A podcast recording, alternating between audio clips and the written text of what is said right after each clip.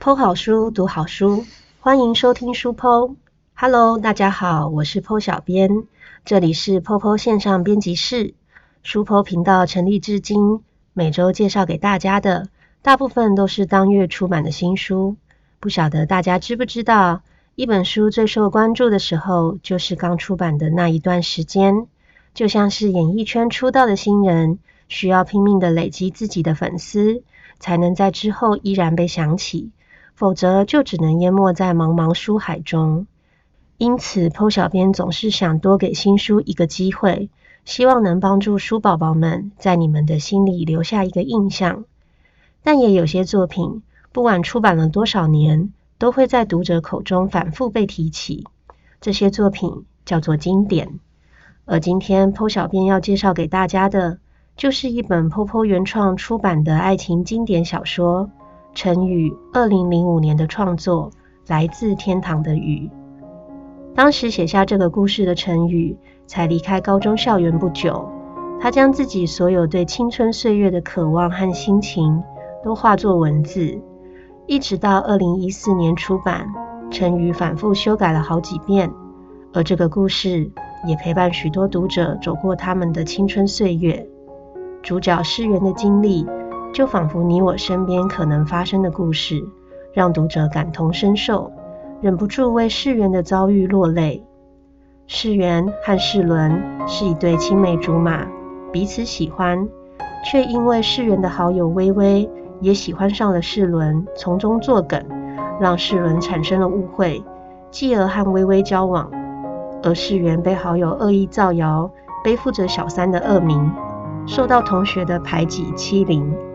徐子杰是校园男神，也是世伦的好朋友，因为世元的冷淡，而对世元起了好奇心，并多次在世元需要的时候伸出援手。世元越来越依赖着徐子杰，如果在一年前就认识徐子杰，那该多好。来自天堂的雨出版至今已经将近八年了，而从成语落下第一个字开始，也过去了十多年的时光。升学制度在改变，年轻的孩子们的打扮、讨论的话题也和过去不同，但人和人之间的关系好像永远都那么令人难以理解。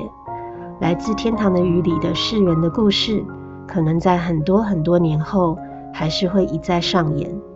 这也是为什么这个故事到今天还能够打动不同世代的读者。好故事永远不会被时间埋没。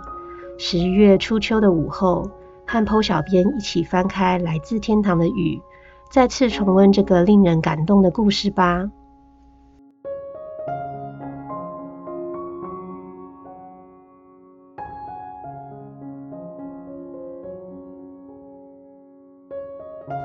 隔日清晨五点，我自动醒来，不敢再入睡。我爬下床，换上运动裤和 T 恤，再扎个马尾，悄悄溜出家门。到了公园，看到太阳慢慢探出头，郁闷心情才总算好了一些。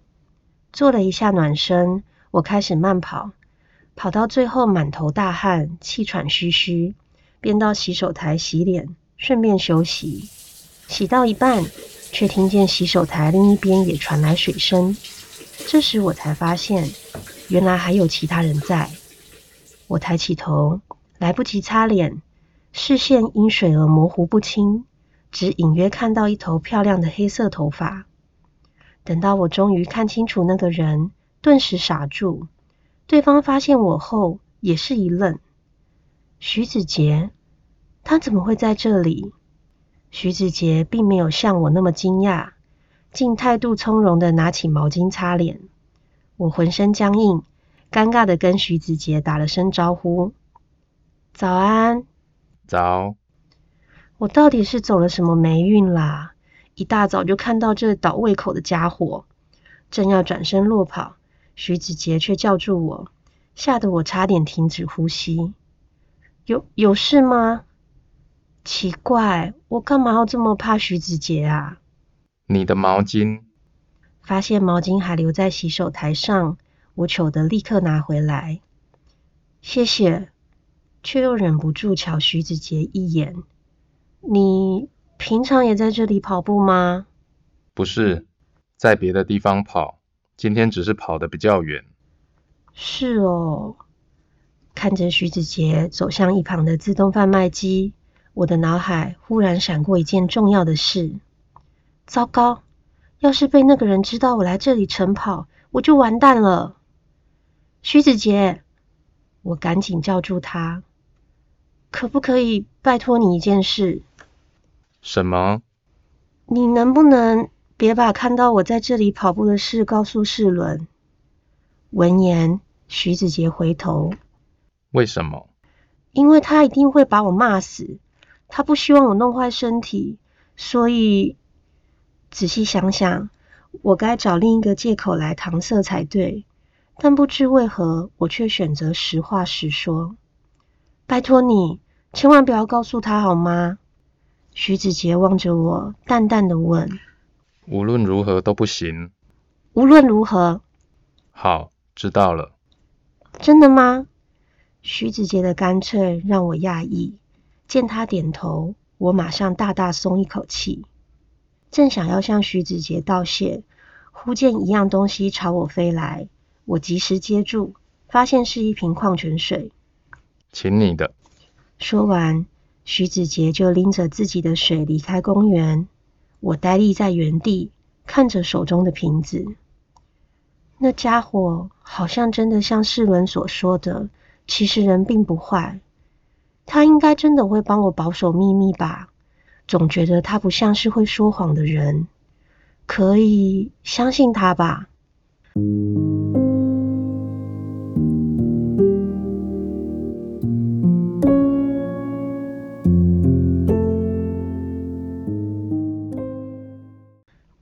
课前几分钟，我抱着一叠作业从导师室走出来。教室在三楼，还没爬楼梯，我就已经快断气。那些作业实在是太重了。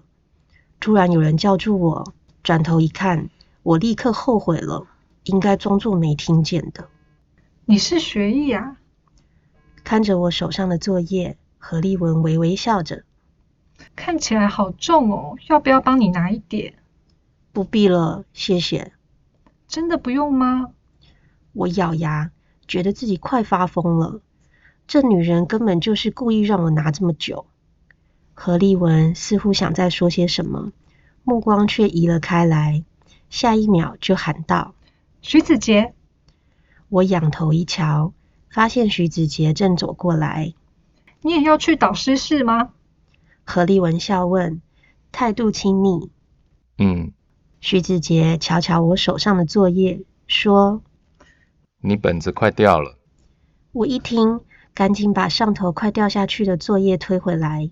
这时，何立文忽然盯着我看，然后问：“徐子杰，你认识方世元吗？”我闻言一愣，就连徐子杰也看了何立文一眼。上次他有去游泳池，他说他是去找你的。何立文眼里含笑：“我觉得很纳闷，你们又不认识，他怎么会跑去找你？这个女人哪壶不开提哪壶，居然当面揭穿我。”未免太恶劣了吧！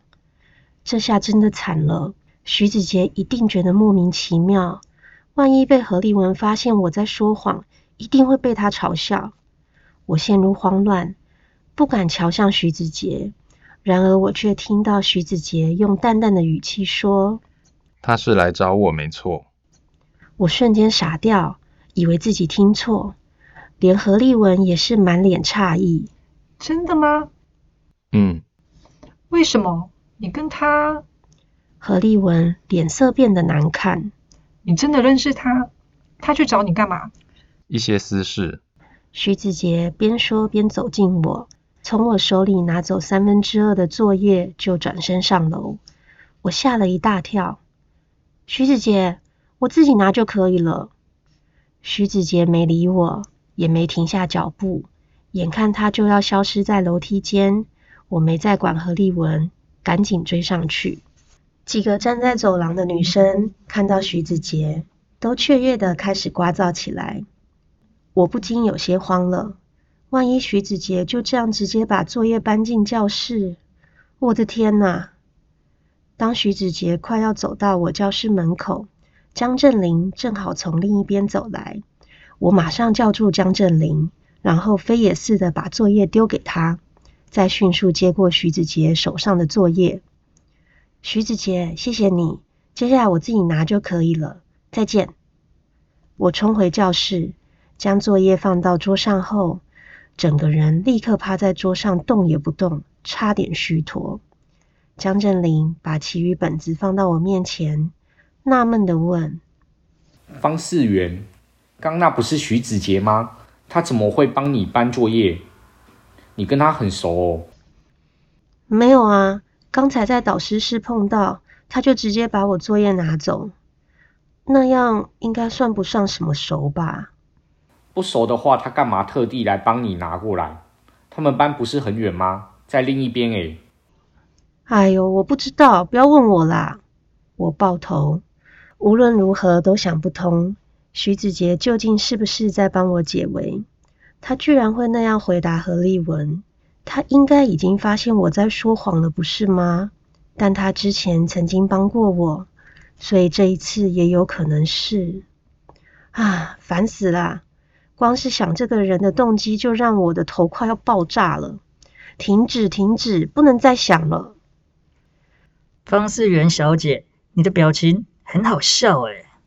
离开学校的途中，世伦忽然从眼前冒出来，把我吓了一大跳。发现微微也在时，我不自觉将视线往旁边一移。妈呀，徐子杰居然也在！发什么愣？我刚才叫你，没听见哦？世伦问：“神啊，如果可以的话，请赐给我一双飞毛腿。”我现在真的想能跑多远就跑多远。没有啊，我完全不敢看徐子杰。我们要去吃点东西，一起去吗？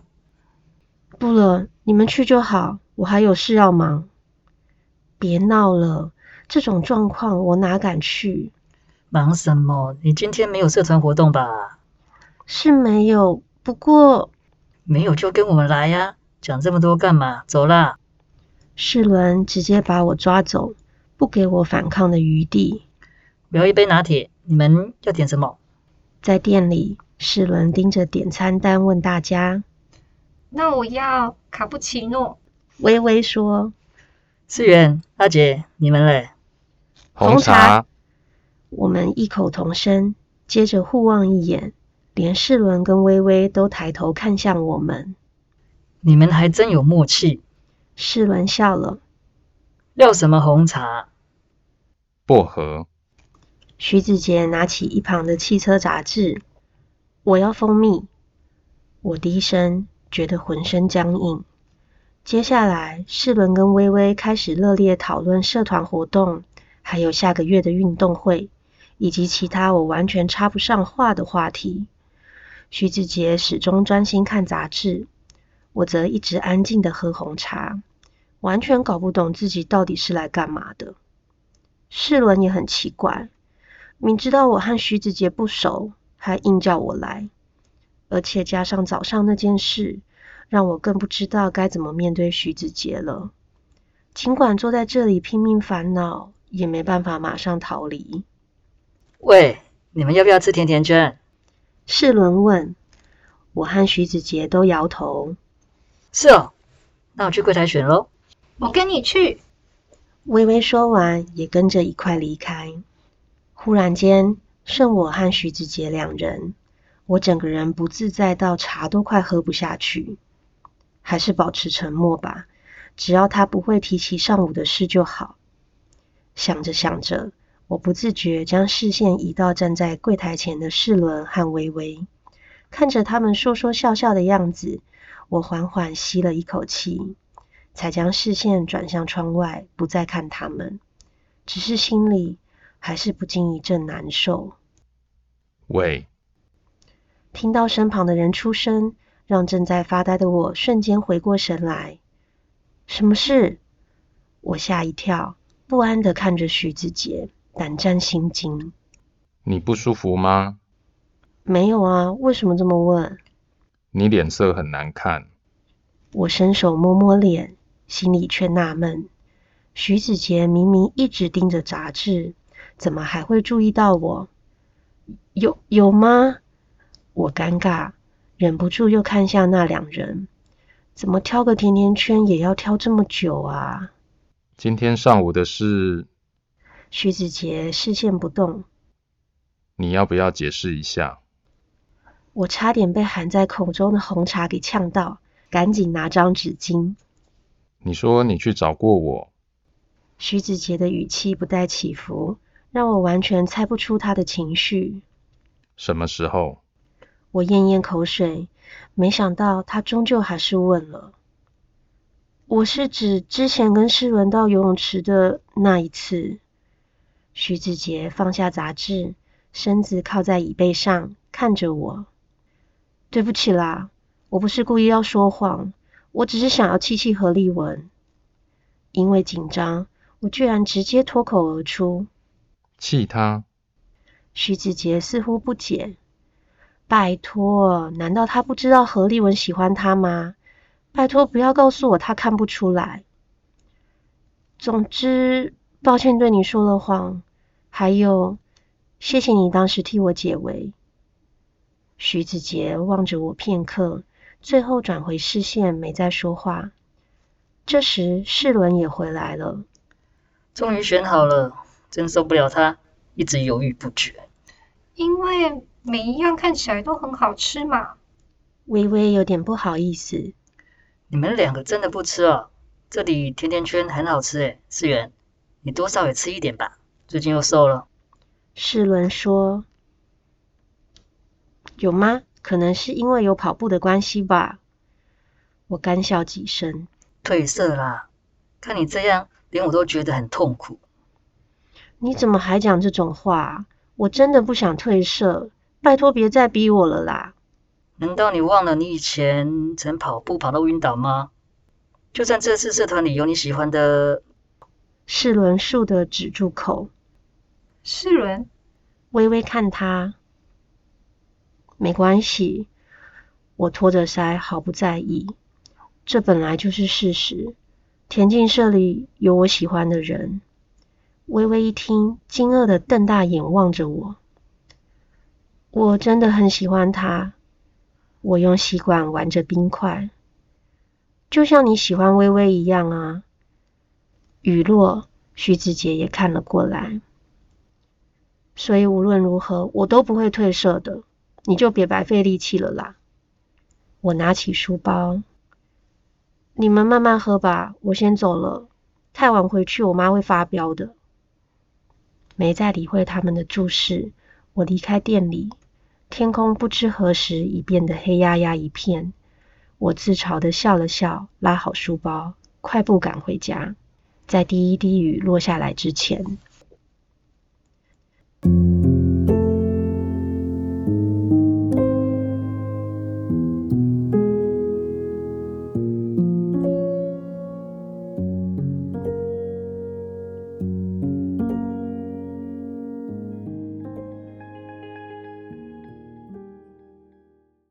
爸呢？怎么还没回来？吃晚饭时，我问。他说要加班，又不回来吃了。妈面无表情，语气却明显不悦。成天加班，假日也加班，工作这么多，薪水却没变多，搞不懂他在干什么。妈的抱怨已经不是一两天的事了。最近爸都加班到很晚，有次甚至到晚上十一点多才回来。我缓颊，妈却冷笑。哼，谁知道他是不是真的在加班？我顿了顿，没有吭声，默默将饭吞完后收拾碗盘。我吃饱了，先回房间喽。去看书，不要整天无所事事的。都已经高二了，不要老是要我在一旁念你。你不烦，我都嫌烦。每次都这样，一不开心，连我都会被台风尾扫到。回房间后，我坐在书桌前，打开抽屉。望着放在里面的牌底，好一会儿。什么时候再吹吧？我想听。关上抽屉，趴在桌上。此时此刻，我不想听见任何人的声音，即使是世伦。隔天清晨，我又出去跑步。这天天色比平常还要暗，随时都会下雨的样子。公园里没半个人，跑没几分钟，我却感到头越来越晕，越来越重，就连双脚都渐渐使不出力气。最后，我坐在公园里的椅子上，心情没来由的郁闷。我忍不住闭上眼睛，觉得好累，好累。想到你很喜欢史努比，我就跟他要来送你，而且我会故意开着窗户，就为了听你吹排笛。你不知道吧？我觉得方世元应该更清楚吧。他跟张世伦是青梅竹马，而且又曾经跟微微非常要好。即使刻意不去想，那些声音仍不时在耳边萦绕。无论怎么逃，怎么躲，都还是没有用。喂，一阵低沉嗓音从身旁传来，将我的思绪拉回。是徐子杰。我抬头看他，有些讶异。你今天又跑这么远啊？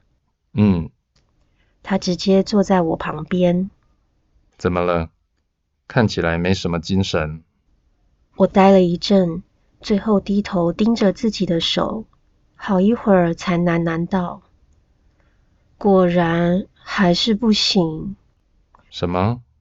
我进不去你们的圈子。”我苦笑：“你们都太优秀，无论是你、世伦还是微微，都跟我不一样。我什么事都做不好，是个平凡到不能再平凡的人。”深呼吸，我低哑的说：“老实讲，我一直都想不通，为什么世伦会是我的青梅竹马。从小，世伦各方面的表现可圈可点，在所有人眼里，他永远是最优秀的，即使到现在都还是一样。我不懂，像他这样的人，为什么会在我生命中出现？他不该出现。”在我的世界，他不该出现的。昨天跟你们在一起，让我更加确定。我缓缓说道：“平凡人永远只是平凡人，我进不去你们的世界。跟你们在一起，只会让我更加自卑。”我不知道徐子杰会怎么想，在听我说这些话之后，也许会觉得很无聊，或是认为我有毛病。只是说也奇怪，我怎么会不自觉就对他说出这些？甚至在倾诉完的这一刻，也不在乎他会怎么看我。我们就这么沉默不语，直到远方天空逐渐亮起。良久，徐子杰淡然的问：“所以，意思是你想被注意，不想当平凡人，是吗？”我看他一眼，没搭腔。若你真的希望这样，有个办法可以帮你。我纳闷，什么办法？徐子杰身子向后靠，目光对上我。跟我交往。哈？我傻掉。做我女朋友。徐子杰平静依旧。若想一夕成名，这种方法最快。你开玩笑的吧？我干笑。我说真的。徐子杰直盯我，怎样？要不要？这人疯了是不是？这种话居然也能讲得这么无所谓？不要！我很生气。你是不是误会我的意思了？我并不是因为想出名才这么说的。那是什么意思？徐子杰挑眉。是怕世伦会离你越来越远吗？我愕然，哑口无言。也许你不希望跟世伦是青梅竹马，但他从没这么想过。徐子杰沉沉的说：“一次也没有。”徐子杰的话让我的胸口一阵闷痛，像被倒了一拳，也倒出一股莫名酸楚。你怎么知道？我声音微颤。你又不是他，你怎么知道他没这么想过？徐子杰看着我。你不是最清楚的吗？我一愣，什么意思？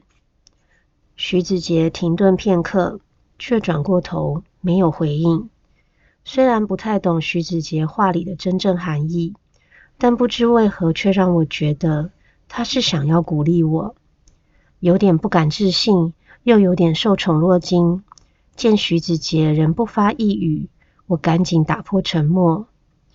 那个，对不起啦，我不是故意要对你发牢骚的。徐子杰又瞧瞧我，然后回了一句：“没关系。”当徐子杰起身往自动贩卖机走去，我马上喊：“徐子杰，等一下！”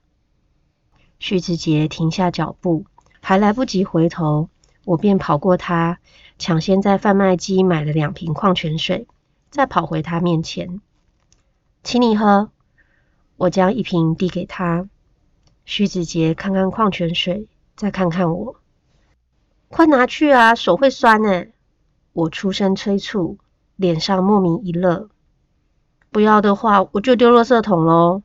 徐子杰接过水的同时，我摸摸头，不好意思的呐呐道：“对了，上次我还没跟你道谢，谢谢你帮我对世伦保密，还有，也谢谢你愿意听我说那么多废话，请你把它忘掉，当我没说过。”徐子杰凝视了我许久，最后用水瓶轻点了一下我的额头。谢了。当徐子杰说完离开，我人却呆住了。如果没看错，刚刚我好像看见他笑了。摸摸额头，那股冰凉触感还在，仿佛被传染似的。等到我发现时，唇角也不自觉跟着扬起。太阳露脸。头顶上的辽阔天空也被阳光扫去了阴霾，变得一片明亮。那天下午最后一堂体育课，我们班和别班比赛篮球。刚开始状况还可以，但到了后半场，我却发现身体越来越不舒服，不止晕眩，还头重脚轻，甚至步伐不稳。世元接住！燕玲传球过来，我一接住。却马上有人朝我身上一撞，我当场倒在地上。我一阵心惊，因为我发现自己居然连爬起来的力气都没有。四周一片惊慌嘈杂声，随着我意识渐远，也越变越模糊直至最后什么都听不见。